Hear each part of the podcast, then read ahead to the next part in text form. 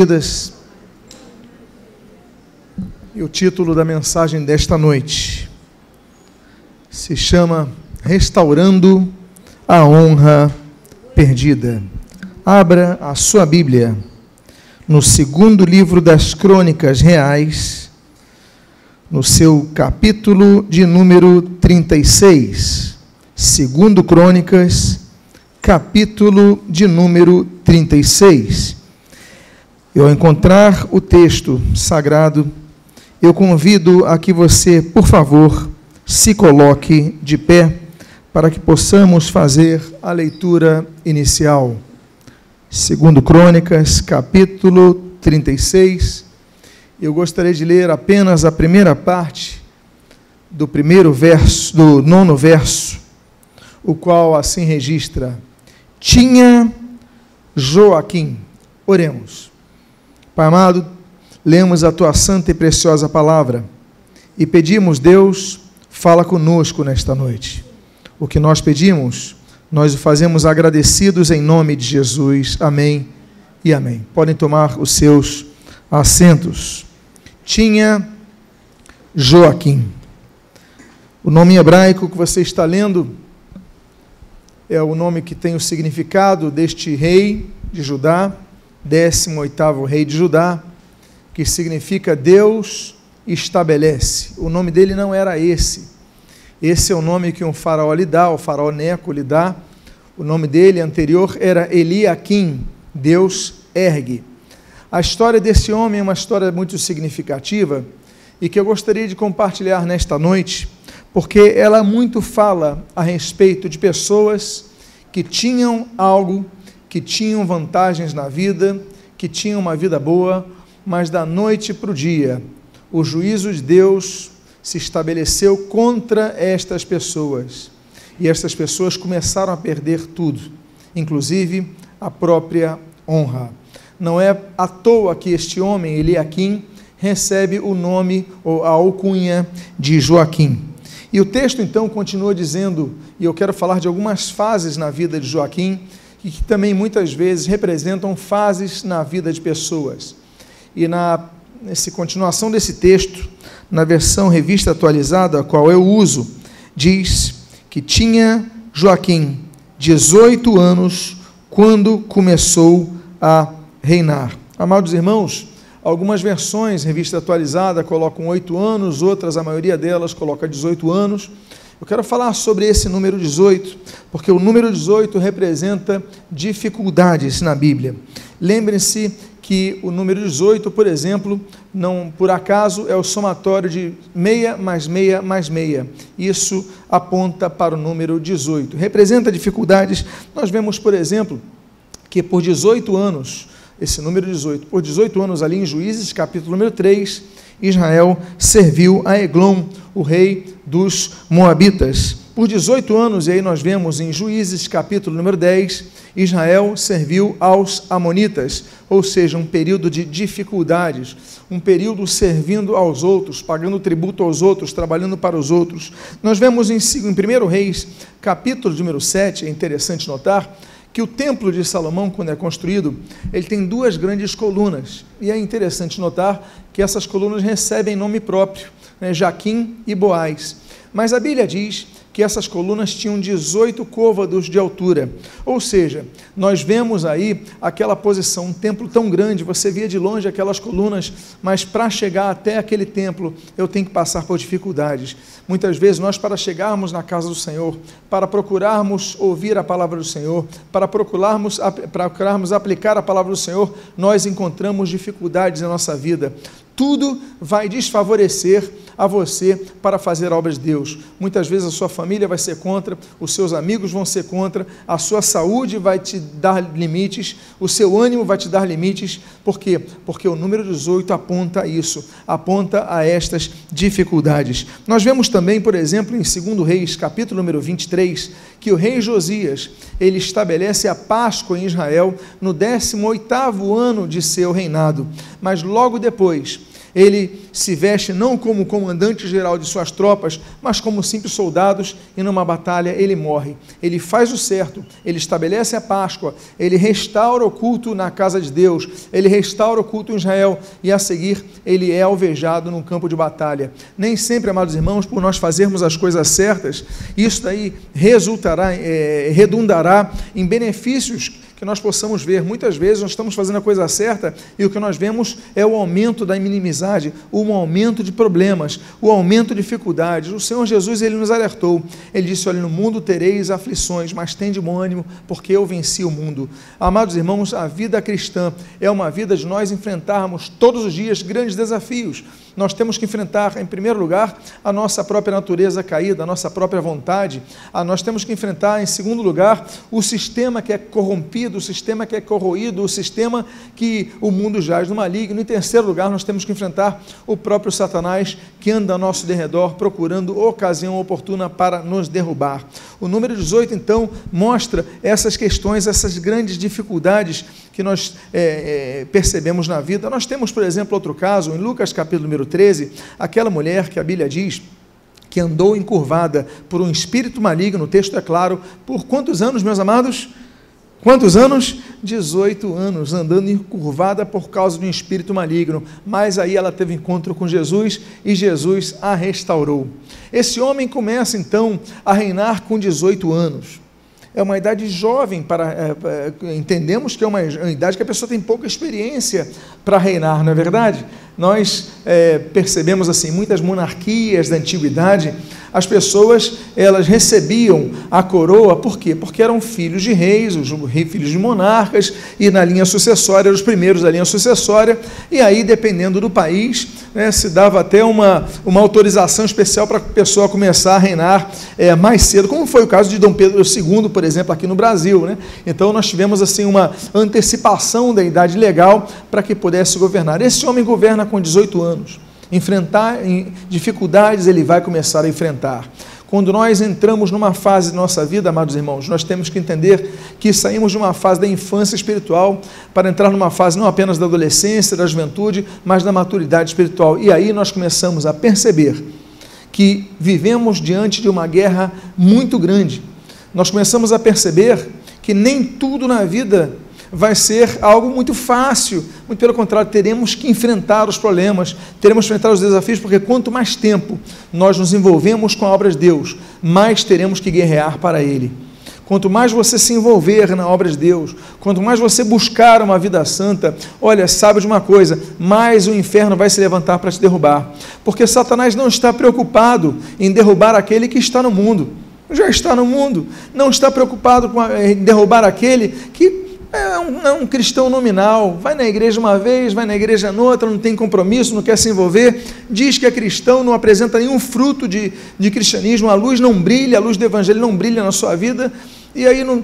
Então o Satanás está preocupado, ele está preocupado com quem produz fruto, ele está preocupado com aquele que está é, reluzindo a luz de Cristo, ele está preocupado com aquele que está evangelizando, fazendo diferença na terra, esse ele vai querer derrubar. Esse homem, então, a Bíblia diz que quando ele tem 18 anos ele começa a reinar. E o texto do versículo de número 9, ele diz o seguinte: E reinou três meses e dez dias em Jerusalém. E reinou três meses e dez dias em Jerusalém. Amados irmãos, o número, e aí nós falamos do calendário lunar judaico, não o solar nosso. No calendário é, lunar judaico, é, esses três meses, esses três meses, dez dias, eles dão um somatório do, de cem. São cem dias, ele reina por cem dias. Quando assume um novo governo, qualquer presidente, hoje a pessoa fala assim: olha, vamos analisar os 100 primeiros dias de governo. Não é verdade? Porque geralmente os 100 primeiros dias são a lua de mel, são a implantação de projetos e tudo mais. Depois de 100 dias, a realidade começa a se estabelecer. É interessante notar que esse homem ele reina 100 dias. 100, o número 100 na Bíblia, ele representa desafios. Desafios que você deve enfrentar. Por exemplo, em Gênesis capítulo de número uh, ah, 21, nós temos aí o nascimento de Isaac quando uh, Abraão tinha quantos anos de idade?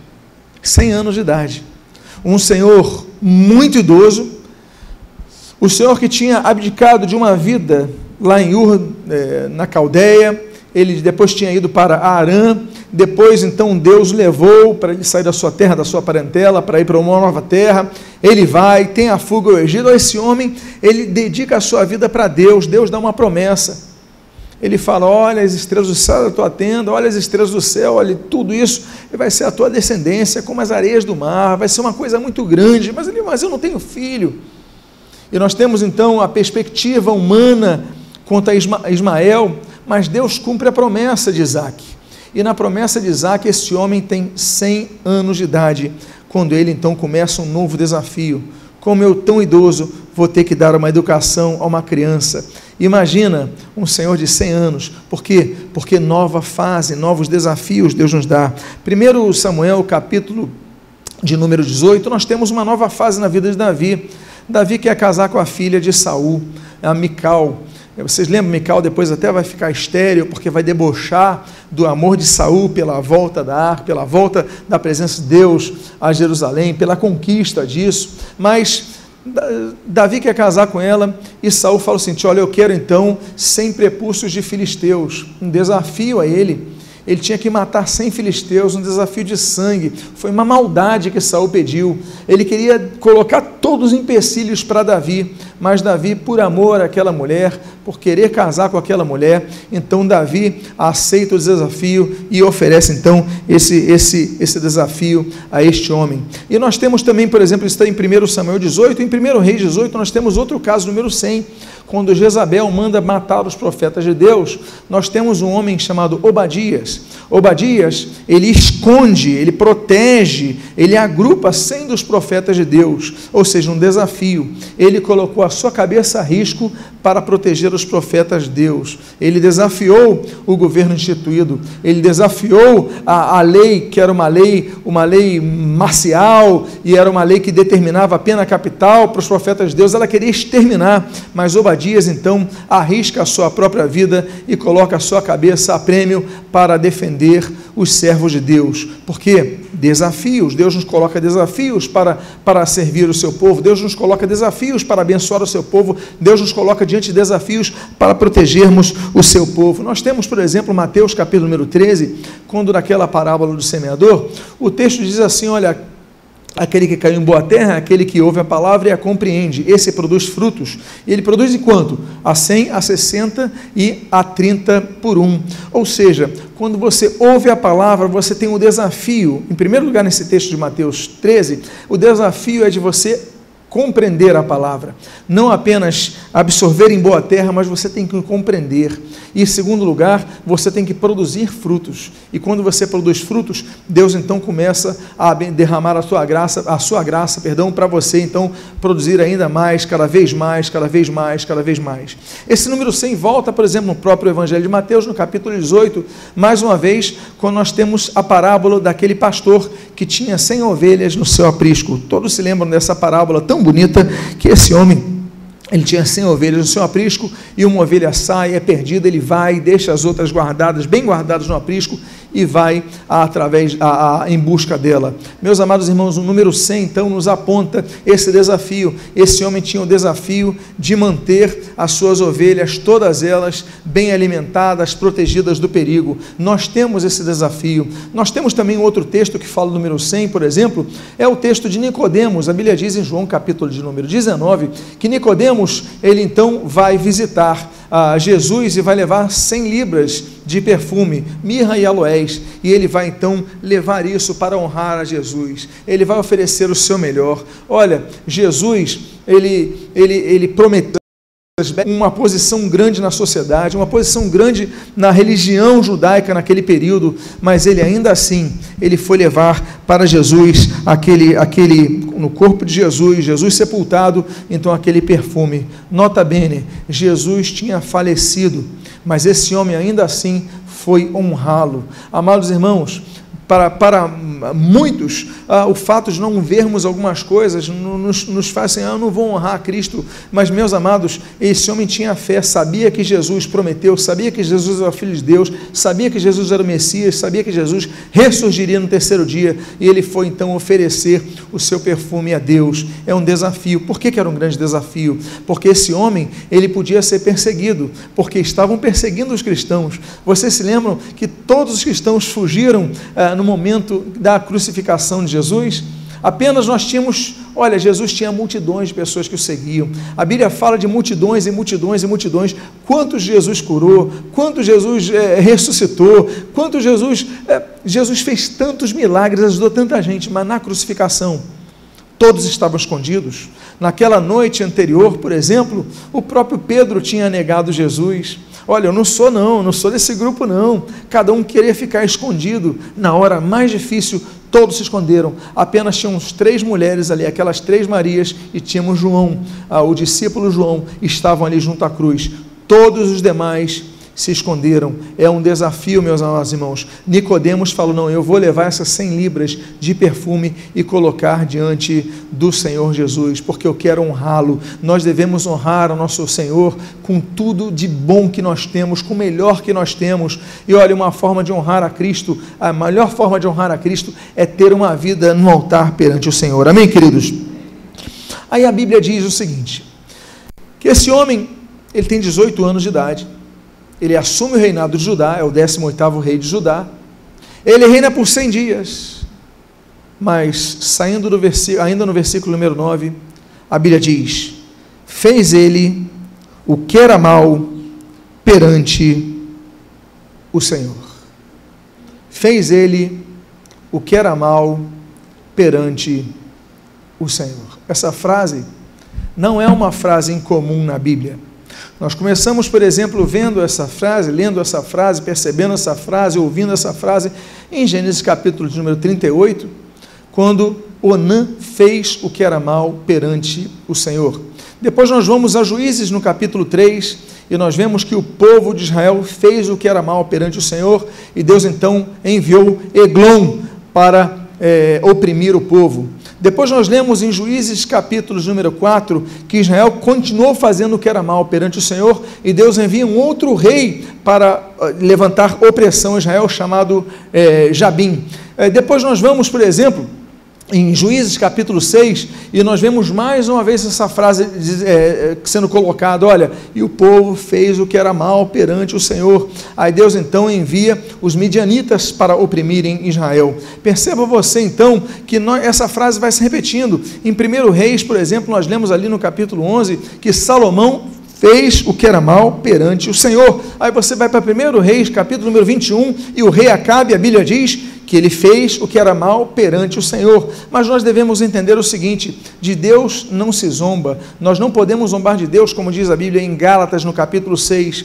Ou seja, o que nós fizermos, nós vamos colher. Tudo que o homem plantar isto ele ceifará. É a lei da colheita segundo a semeadura de Gálatas, capítulo de número 6. Então Deus estabelece o seu juízo, porque Deus é um Deus de juízo. Deus é um Deus que estabelece juízo sobre a terra. Nós temos, por exemplo, o juízo da cruz do Senhor Jesus, Gálatas capítulo 3. Nós temos, por exemplo, o juízo ah, dos anjos ah, em 1 Coríntios, capítulo número 3. Nós temos o, ju o juízo do mundo, também no mesmo capítulo. Nós temos o juízo uh, de Israel em Ezequiel, capítulo número 20, nós temos o juízo das nações em Mateus, capítulo número 22, nós temos o alto julgamento que nós devemos fazer na ceia do Senhor em 1 Coríntios, capítulo 11, mas uma coisa é importante, por exemplo, nós que servimos a Cristo, devemos lembrar que a Bíblia diz em 1 Pedro, capítulo 4, versículo 17, porque o juízo começa pela casa de Deus,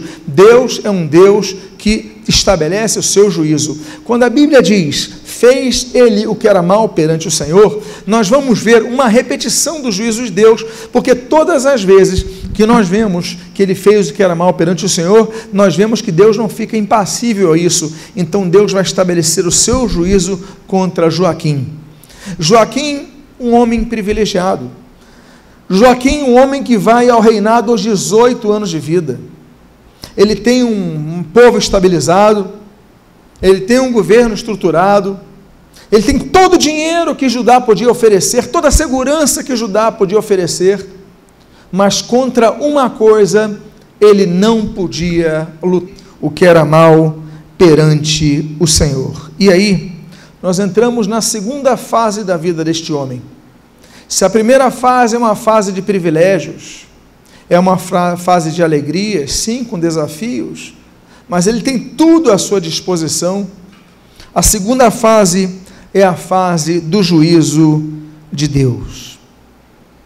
A Bíblia diz no início do versículo número 10 que na primavera do ano mandou o rei Nabucodonosor levá-lo à Babilônia.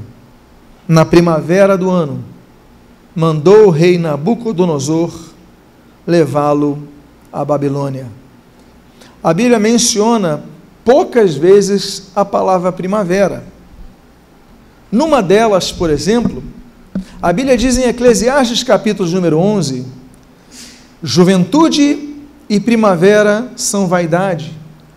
Que que o pregador, o autor de Eclesiastes, quis dizer quando falou que juventude e primavera são vaidade? Porque as duas passam. Você é uma flor, você está na primavera, você tem seu aroma, mas quando termina a primavera, as flores começam a morrer. A juventude, assim como primavera, segundo esse proverbista de Eclesiastes, ela também, você tem a juventude, você então se, se baseia na sua força física, na sua capacidade física, na sua beleza, mas um dia a beleza vai embora, um dia a força física vai embora. E a pergunta é: o que você tem construído para a sua eternidade? Você tem preparado tudo na sua vida pautado na sua beleza, na força da sua juventude, na primavera da sua vida? Sim, vamos aproveitar, sim, vamos usufruir dos benefícios que Deus nos dá, mas nunca deixemos de plantar aquilo que vai vigorar para a eternidade. Essa é uma das menções que a Bíblia trata sobre primavera. A outra menção que a Bíblia fala sobre primavera não está traduzido no português, mas é o local que nós lemos em João capítulo 3, no Rio Jordão, onde João Batista batizava. Ele batizava numa região chamada Enom. Enom significa o quê? Primavera.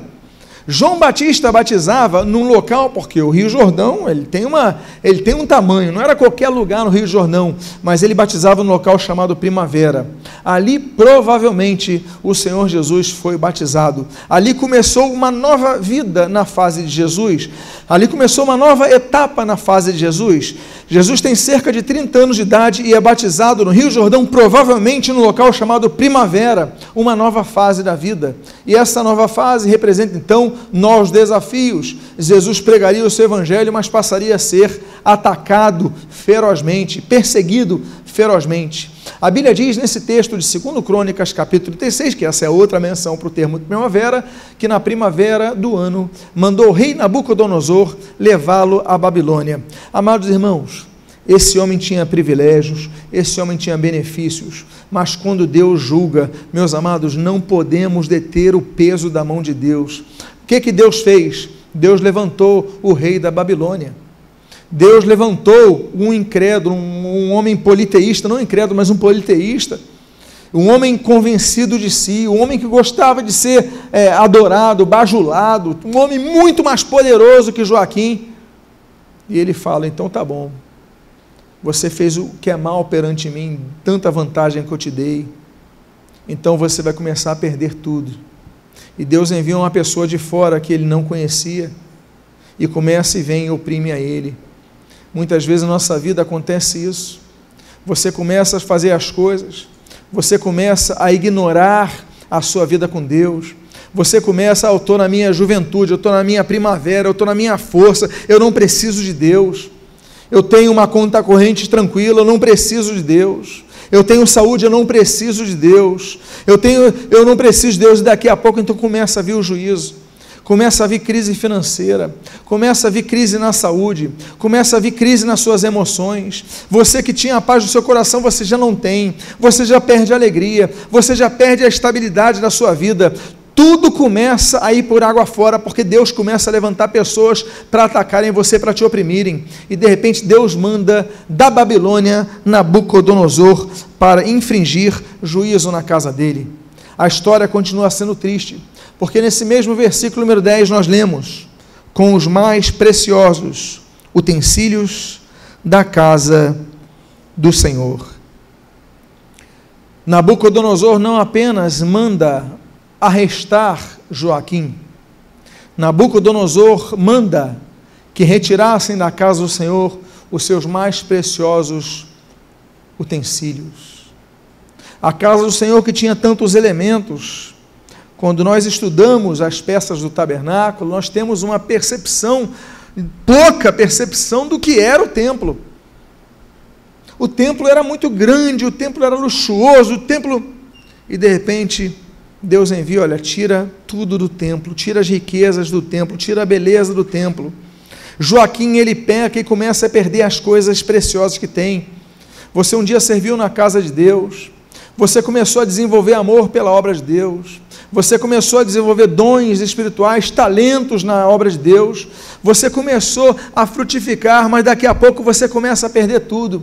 Você já não tem isso, você já não tem aquilo, você, ah, eu me envolvia no louvor, não se envolve mais, eu evangelizava, não evangelizo mais, eu dava aula para criança, não dou mais aula para criança, eu, eu era serviço diaconal, não sou mais, você começa a perder o que tinha de precioso, a produção de frutos para a glória de Deus, a produção de frutos para o rei, a produção de frutos daquilo que Deus lhe confiou, você então começa a perder tudo aquilo, tal como Joaquim começa a tirar coisas preciosas de você.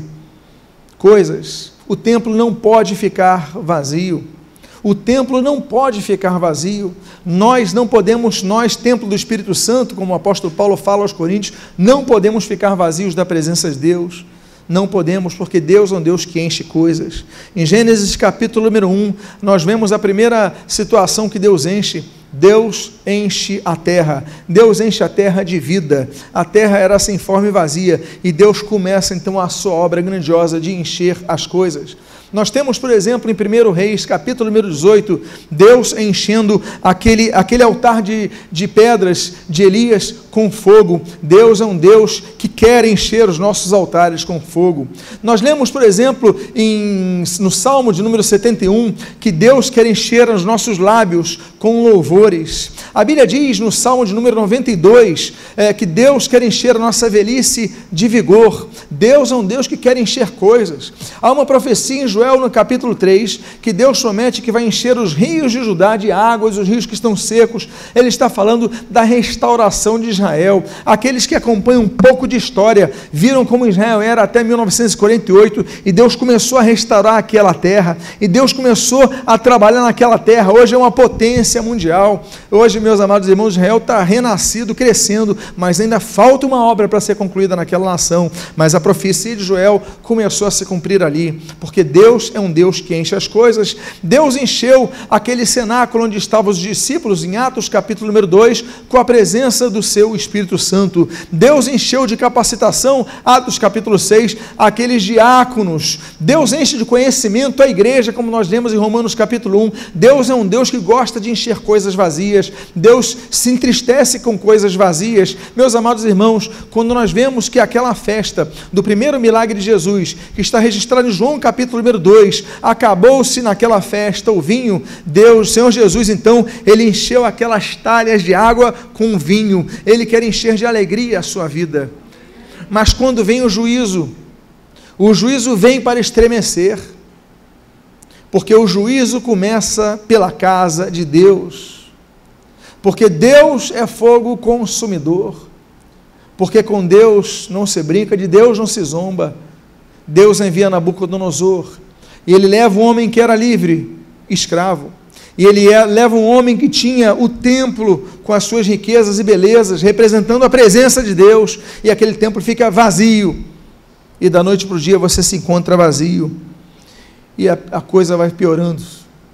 Ainda nesse versículo número 10, nós lemos: E estabeleceu a Zedequias, seu irmão, rei de Judá e Jerusalém. Tzedek significa justiça. Zedequias significa, olha a situação, Deus é justo. Ele levanta o próprio irmão de Joaquim para ser rei no lugar dele. Meus amados irmãos, Zedequias aceita. Zedequias, em vez de defender o seu irmão, ele fala: ah, saiu ele, agora eu sou rei ótimo, consegui o que eu queria.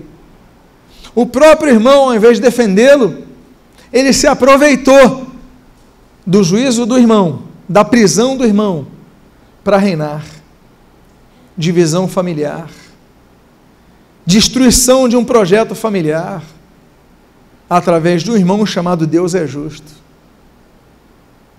Tudo estava ruindo na vida desse homem. Ele perdeu o poder que tinha, ele perdeu a estabilidade que tinha, ele perdeu a riqueza que tinha, ele perdeu o ornamento do templo que dava ao Senhor, e agora ele perde a unidade familiar, a estrutura familiar de maneira definitiva. Há pessoas que passam por essa situação. Eu não sei a você que está me ouvindo nesta noite, seja aqui presencialmente no templo, seja pela internet, mas se você é uma dessas pessoas, entenda que essa fase vai passar na sua vida. Porque nós temos uma terceira fase que começa e adentra na vida de Joaquim. E a terceira fase nós lemos já em outro livro.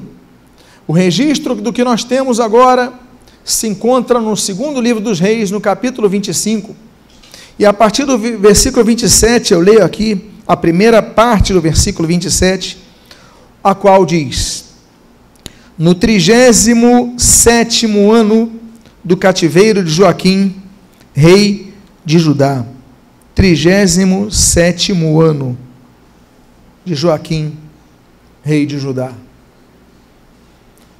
Número 37 aparece naquela relação dos valentes de Davi, em 2 Samuel capítulo 23, que a Bíblia chama de os 30 valentes de Davi. Só que são 37. Há uma, uma compreensão da junção desses números, porque o número 30 representa uma nova fase na vida de alguém. Por exemplo, Gênesis capítulo número 6, a Bíblia diz que Noé é chamado para fazer uma arca, porque Deus estabeleceria o seu juízo na terra. E a arca tinha que ter quantos côvados de altura? 30 côvados de altura uma nova fase na vida de Noé, uma nova fase na vida da terra, da humanidade. Há uma outra menção do número 30 muito importante sobre nova fase, que nós lemos ali em Gênesis no capítulo número 41, quando a Bíblia diz que José começa a reinar no Egito, só tendo acima dele o faraó, ou seja, detendo um enorme poder, com quantos anos de idade?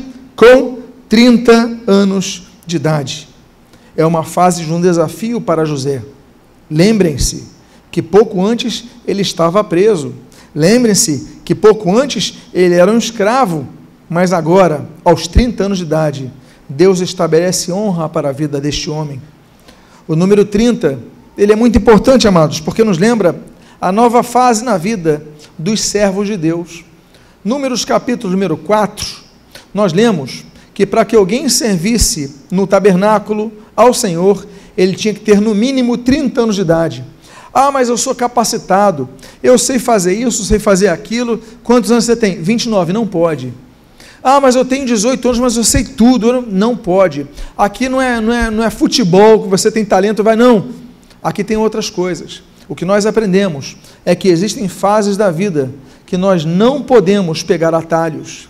Quando a Bíblia estabelece só pode servir na casa do Senhor com 30 anos, então a pessoa tinha que passar uma fase da vida, tinha que passar a sua infância, tinha que passar a sua adolescência, tinha que passar a primeira fase da sua vida adulta, tinha que ter experiências. Deus espera que pessoas tenham experiências para servi-lo na sua casa. Por isso que a Bíblia diz: olha, para que nós não impos, é, venhamos a impor as nossas mãos de maneira precipitada ao levantar alguém. Número 30. Número 30 aponta essa nova fase, por exemplo, nós lemos ali em Deuteronômio capítulo número 34 quando a Bíblia diz que o líder que guiou Israel por 40 anos, esse homem que todos conhecemos pelo nome de Moisés, Moisés morre, mas a Bíblia diz que Israel ficaria de luto por 30 dias. 30 dias chorando a morte deste homem. O luto é bíblico. Há momento de chorar e há momento de rir. A Israel se lhe foi dados, foram dadas, é, dados 30 dias para que chorassem, porque há uma fase de dor, todos passamos por isso, mas depois dos 30 dias, era momento de Israel continuar trilhando a sua meta, era momento de Israel conquistar a terra prometida. Por quê? Porque o número 30 representa exatamente isso, representa novas fases na vida. Nós temos, por exemplo, segundo Samuel, se em 2 Samuel 23 nós temos os 30 valentes de Davi, em 2 Samuel, no capítulo número 5, nós temos uma nova fase na vida de Davi. Davi começa a reinar aos 30 anos de idade, assim como José, em Gênesis 41, aqui em 2 Samuel capítulo 5, nós vemos que esse homem começa a reinar. Foi um grande rei, Todos conhecemos esse homem, a capacidade desse homem, e ele começa a reinar aos 30 anos de idade. Mas talvez o que mais marque a nossa memória sobre uma nova fase com o número 30 seja uma das coisas mais tristes que aconteceu na história. Seja um dos momentos mais terríveis da história, registrados ali em Mateus capítulo número 26, quando nós vemos que Judas, que andava ao lado do Senhor Jesus, que pregava o evangelho de Cristo, que batizava pessoas, que expulsava demônios, que fazia tantas coisas na obra de Deus, esse homem vende Jesus por quantas moedas de prata, meus amados irmãos? Por quantas moedas de prata? 30 moedas de prata. A Bíblia então diz que nesse 37 ano de cativeiro do rei Joaquim, e a Bíblia especifica o dia, o dia 27. Amados irmãos, nós conhecemos a história que trata a respeito do dilúvio. Chove sobre a terra 40 dias e 40 noites. Depois de 40 dias, para de chover na terra. Mas depois que para de chover na terra, a Bíblia não diz que a arca pousou no Monte Ararat. A Bíblia não diz que Noé, a sua família e os animais soltaram. Não, ainda ficaram lá por meses. A Bíblia diz em Gênesis, é, capítulo 8, que depois do segundo mês, no vigésimo sétimo dia, é que eles então, a terra ficou seca. Demorou dois meses e 27 dias para que a terra começasse a ficar seca. Nós vemos então uma fase, uma fase de espera. Esse homem estava preso, esse homem passou 37 anos preso mas depois de 37 anos e 27 dias, é um tempo de espera. Noé ficou dois meses e 27 dias, Noé ficou 57 dias esperando a água baixar. 57 dias, olha, já tinha acabado de chover. Meus amados, era mais tempo do que a chuva, era mais tempo do que o dilúvio, mas a água não desceu rapidamente. Muitas vezes o dilúvio vai acabar na sua vida o juízo vai acabar na sua vida, mas até a terra aparecer, você vai ter que esperar até mais tempo. Nem tudo na vida vai vir de imediato, pode até vir. E nós vamos ver que algo vai acontecer aqui, mas nós devemos aprender a esperar. Temos que aprender a esperar pacientemente no Senhor. No dia 27, e a Bíblia diz, no duodécimo mês. A Bíblia fala várias vezes o número 12, mas eu vou ficar apenas na questão dos juízos. Nós temos, por exemplo, um juízo que vai ser cessado, que é este, que a Bíblia diz aí, que no duodécimo mês, então, o juízo sobre Joaquim vai ser cessado. Nós temos um juízo que vai ser executado no futuro. A Bíblia diz em Ezequiel, capítulo número 32, que Deus vai estabelecer juízo contra o Egito. Hoje, o governo do Egito é o general Sisi, Antes dele, nós tivemos aquele, aquela primavera árabe, vocês lembram?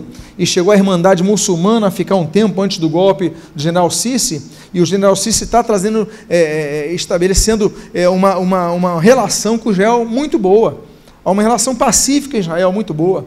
Até ele deu apoio em relação aos túneis, os túneis do Ramais, ali na faixa de Gaza, que estavam vindo do, do Egito. Está dando apoio.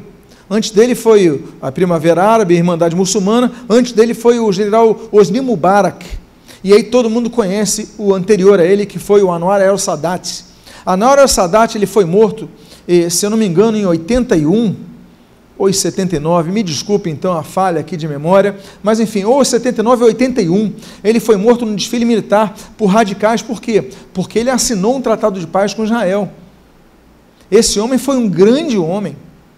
Esse homem acabou com uma inimizade do Egito com Israel muito grande. Hoje nós temos essa estabilidade plantada por Anwar al-Sadat, só que algo vai acontecer. O Egito vai se voltar contra Israel. Isso nós vamos tratar na escatologia. E aí a palavra de Deus diz em Ezequiel que vai haver juízo. Em que, em que mês? No duodécimo mês. Depois de 12 meses, Deus estabelece o seu juízo contra Israel. E nós temos um juízo que foi anulado no 12 mês. Nós lemos em Esther capítulo 3, depois nós vemos o corolário disso em Esther capítulo 9, do juízo que eliminaria o povo de Israel ali na Pérsia. Amã, ele fez tudo para acabar e Deus levanta uma grande mulher chamada Esther Esther é corajosa, Esther vai ao rei, Esther então enfrenta todos os desafios e graças a ela o juízo não foi executado e eliminado o povo de Israel. E até hoje os israelitas, eles celebram a festa do Purim e homenagem a essa grande libertação. E aí nós temos então a quarta fase. Depois de um tempo de espera, depois do ano 37, depois do 27º dia, depois do duodécimo mês, esperou, a libertação vem súbita, porque nós entramos na quarta fase, a fase da libertação. Esse homem teve 37 anos e alguns meses para refletir, para entender o seu erro, para buscar a face do Senhor. E aí, nós vamos para o 27 versículo, na sua continuação, que diz: E viu Merodach, rei da Babilônia, no ano que começou a reinar, libertou do cárcere a Joaquim, rei de Judá. Assim que Nabucodonosor morre, assume o seu filho, Evil-Merodach. E o primeiro ato de governo desse homem é o seguinte: eu vou libertar esse rei de Judá. Ele já está há muito tempo aqui 37 anos. Ele era rei em Judá eu vou libertar esse homem. Primeira, me permito então a expressão atual, canetada do governo dele, vai ser a libertação de Joaquim. De repente, chega a libertação na vida desse homem. Ele teve que aguardar, mas a libertação veio.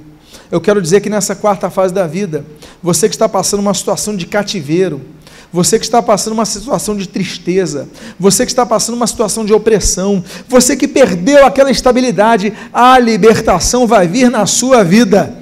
Jesus, ele promove libertação. Amados irmãos, na Bíblia existem 3.753 promessas.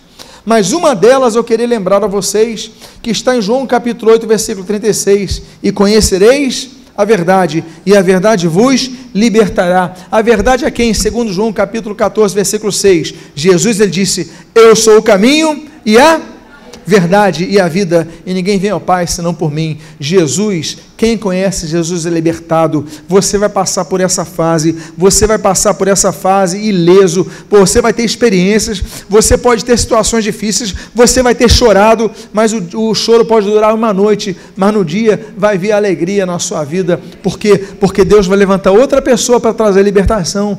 Nabucodonosor morre de repente, o filho assume. Quem é que sabia que ia acontecer? E o filho liberta. Esse homem viveu dois anos só. Dois anos depois ele morreria. Mas Deus levantou ele para trazer libertação a Joaquim. Deus vai levar pessoas, levantar pessoas para trazer libertação na área que você precisa. Diga à pessoa que está do seu lado: Deus vai levantar alguém para trazer libertação na área que você precisa. Diga para ela.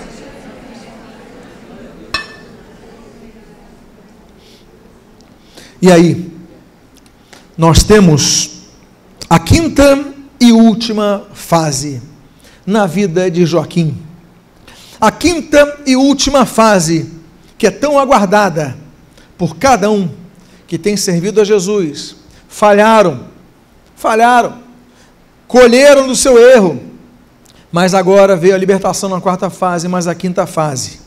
A Bíblia começa dizendo: Nesse versículo número 8, falou com ele benignamente.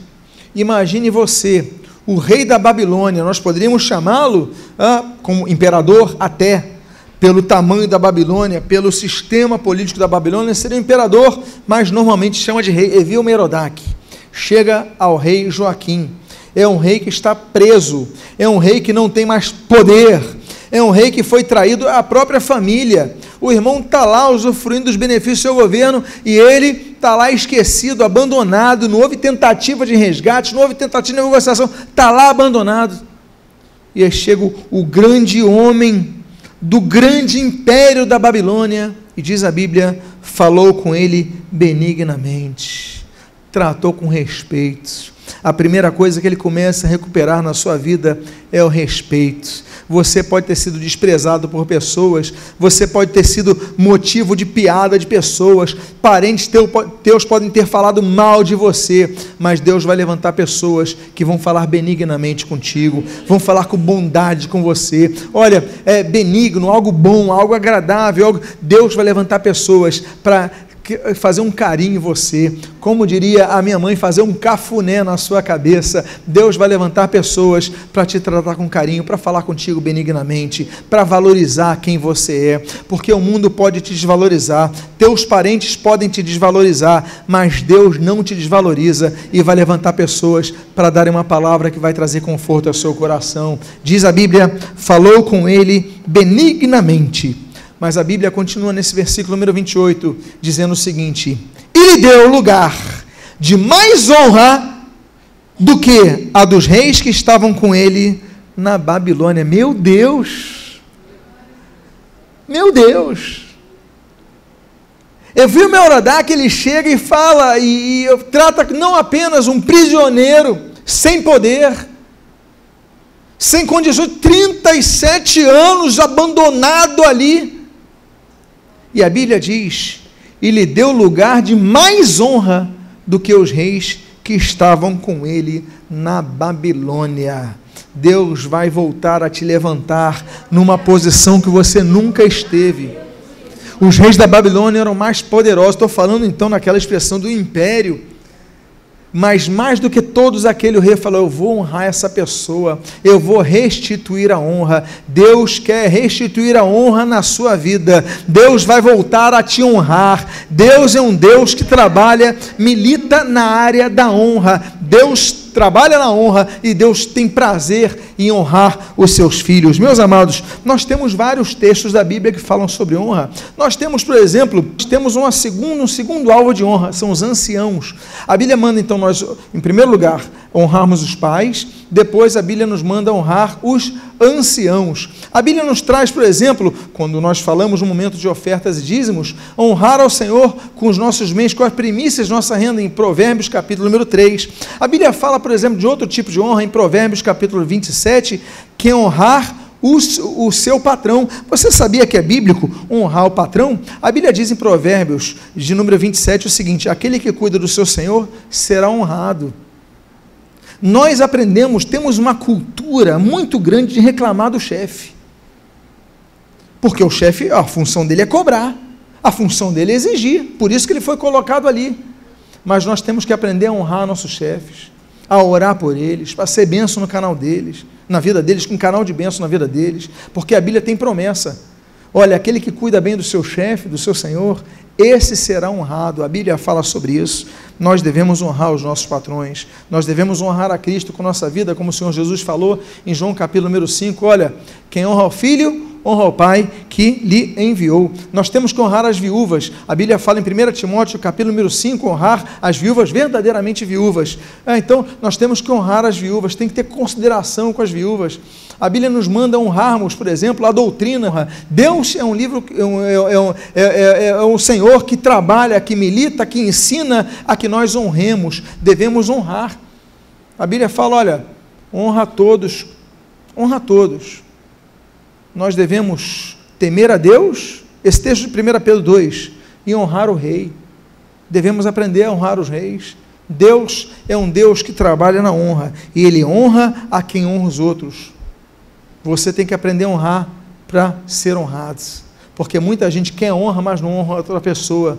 Ah, eu não vou honrar ele porque não tem a minha capacidade cultural. Eu não, não, vou honrar essa pessoa porque é uma pessoa muito simples. Eu não vou honrar essa pessoa porque é uma pessoa que não tem o dinheiro que eu tenho, que não tem o poder que eu tenho. Há pessoas que são soberbos e a Bíblia diz que Deus resiste aos soberbos, mas dá a sua graça a quem? Aos humildes. Esse homem, ele recupera a sua honra. Por quê? Porque ele se humilhou. E quando nos humilhamos perante a potente mão de Deus, ele, ao seu tempo, nos exalta. Não é isso a promessa bíblica? Deus, então, exaltou esse homem. Ele recupera, ele recupera a palavra de bondade sobre a vida dele, ele recupera a honra. E a Bíblia diz: e mudou-lhe as vestes do cárcere. E mudou-lhe as vestes do cárcere. Isso nos lembra, por exemplo, a primeira mudança de vestiário da Bíblia se encontra em Gênesis capítulo número 3, quando a Bíblia diz que quando Adão e Eva pecam, eles então pegam aquelas folhas e eles começam então a se vestir, se cobrir a folha de figueira. Aí Deus então sacrifica animais e através da pele de animais troca aquelas folhas, dá uma folha que gera calor, dá uma folha que gera cobertura. Nós vemos a cobertura do sangue de Jesus, por quê? Porque foi sacrificado um animal para dar em lugar de Adão e Eva que tinham pecado. Olha que coisa bonita, porque a Bíblia diz que esse animal ali em Hebreus, em, em Êxodo capítulo 12, então era colocado no umbral das portas o sangue de um cordeiro, não é isso? Nós vemos então nos sacrifícios do holocausto ah, os cordeiros sendo entregues ali em sacrifício. Aí em João capítulo 1, versículo número 29, João fala assim: olha, eis aí o cordeiro de Deus que tira o pecado do mundo. Aí Jesus oferece o seu sangue em nosso lugar, como Cordeiro de Deus, Cordeiro imaculado de Deus, ou seja, mudança de vestes ali no Éden, nos transporta a essa bendita mudança, meus amados irmãos, que Deus faz conosco, Ele muda as nossas vestes. Olha que coisa bonita, meus amados irmãos, Deus quer mudar a sua vida. A Bíblia fala sobre tantas mudanças de vida. A Bíblia fala sobre, por exemplo, as roupas sacerdotais em Êxodo de número é, 28. A Bíblia fala sobre as vestes reais em Esther, capítulo de número 6. A Bíblia fala sobre várias ocasiões que as vestes são é, mudadas, mas a concepção de vestes, de novas vestes, renovação de vestes, é mudança de, de um perfil comportamental, é mudança de uma vida é, diante do altar de Deus. A Bíblia fala, por exemplo, em Colossenses capítulo 3, que nós devemos então é, nos revestirmos de Cristo, mudar as nossas vestes, nos vestirmos de Cristo. A Bíblia fala, por exemplo, em Judas, no versículo número 23, que nós devemos detestar a roupa manchada de carne, ou seja, manchada de pecado. Nós devemos é, evitar e temos que andar com vestes brancas. Por isso que a Bíblia fala sobre a igreja de Sardes. Apocalipse capítulo 3, a Bíblia diz: olha, que alguns da igreja de Sardes mantiveram as suas roupas brancas, alvas, por isso nós cantamos alvos como a neve, porque os de Sardes mantiveram as suas roupas brancas. Nós devemos manter puros diante do Senhor, nós devemos entender que Deus mudou as nossas vestes, mas todo dia nós temos que lavar a nossa roupa, porque se a gente não lavar a nossa roupa todo dia, pedir perdão aos nossos pecados a Deus todo dia, o que, que vai acontecer com a nossa roupa? Ela vai se sujar cada vez mais, e aquele que se suja, suje-se cada vez mais, não é isso? Então não, devemos nos limpar, pedir perdão a Deus e nos mantermos purificados diante do Senhor. Eu vou para então o versículo 29 na sua continuidade. E a Bíblia diz: E Joaquim passou a comer pão na sua presença. Eu te pergunto, um imperador como o rei da Babilônia, ele tinha à sua disposição apenas pão? Ou ele tinha fazões, cordeiros, bois, verduras, cereais? Ele tinha tudo o que queria à sua disposição. Talvez não houvesse ninguém na terra que tivesse tanta comida à sua disposição como aquele homem. Mas nós lemos que Joaquim passou a comer pão na sua presença. Era melhor você comer pão na presença do rei do que você comer filé morfando na cadeia. Amados irmãos, Deus nos chama para estar na presença de nosso rei com humildade de coração. Deus quer que nós mantenhamos humildes. O pão é o alimento mais simples que tem. É o pão que está na mesa do rico e está na mesa do pobre. É o pão que está em todas as culturas, você vê pão, vários tipos de pão, esse pão é coisa simples. A pessoa com poucos recursos come, consegue comer um pão. Mas a Bíblia mostra que ele comeu o pão na presença do rei. Ele começou então a usufruir da mesa do rei. Meus amados, nós podemos não ter tudo o que nós um dia sonhamos. Devemos lutar pelo sonho, sim. Mas podemos não receber tudo o que nós sonhamos. Podemos não ter tudo o que nós queremos. E graças a Deus, até por isso. Agora, uma coisa nós temos que ter: a presença do Rei na nossa mesa. Aí nós comemos o pão, mas estamos satisfeitos. Deus nos chama a sua presença. Não se importe com a comida que você tem, importe com o rei que está na frente de você. E aí? Eu finalizo com o último texto, que vai no final desse versículo 29 até o versículo de número 30. E todos os dias de sua vida, e da parte do rei, lhe foi dada subsistência vitalícia, uma pensão diária durante os dias da sua vida. Nunca mais, Joaquim, porque você vai receber pensão vitalícia da parte de Deus. Deus vai restaurar a sua honra Deus vai restaurar a sua alegria. Deus vai restaurar a sua vida. Acabou. Essa fase acabou. Perdeu a alegria. Ficamos todos de pé agora, por favor. Fechem todos os seus olhos. Eu quero pedir a você que tem passado essa fase difícil, que hoje acabou. Acabou nós vamos orar por isso, vamos pedir a Deus, Deus no seu coração. E eu convido você a vir aqui à frente agora. Se você é uma dessas pessoas que quer pedir, Deus, muda a minha situação. Chegou o momento de acabar com essa fase. Você veio na casa do Senhor nesta noite. Você veio porque eu não sei quantos anos, ou dias, ou semanas, tempo ele foi chamado a comer na mesa do rei e nunca lhes faltou mais nada. Eu quero então fazer um pedido a você que veio aqui à frente, que comece a falar: Deus, me perdoa, Deus, eu falhei, Senhor, mas em nome de Jesus, perdoa e restaura a minha vida, restaura de maneira plena a minha vida. Eu te peço em nome de Jesus, Pai amado, que faças uma mudança como fizeste na vida de Joaquim. Senhor, de repente, olha, eu já aguardei, eu tive um tempo de aguardo, mas de repente Deus levantou alguém e trouxe libertação. Levanta pessoas para trazer libertação, levanta pessoas independentemente de onde venham. Senhor, podem ser cristãos, mas podem ser outros também, como foi o caso de Evil Merodach. Tu levantaste um politeísta, tu levantaste um idólatra para trazer libertação a este homem para que governava Judá. Pai amado, levanta pessoas, coloca pessoas no nosso caminho, para que através de ti, o Senhor Jesus libertador, venha trazer completa restauração, restituição em nossa vida. Abençoa as nossas vidas, renova a nossa vida, renova a alegria, porque quando o Senhor restaurou a nossa sorte, ficamos como como quem sonha.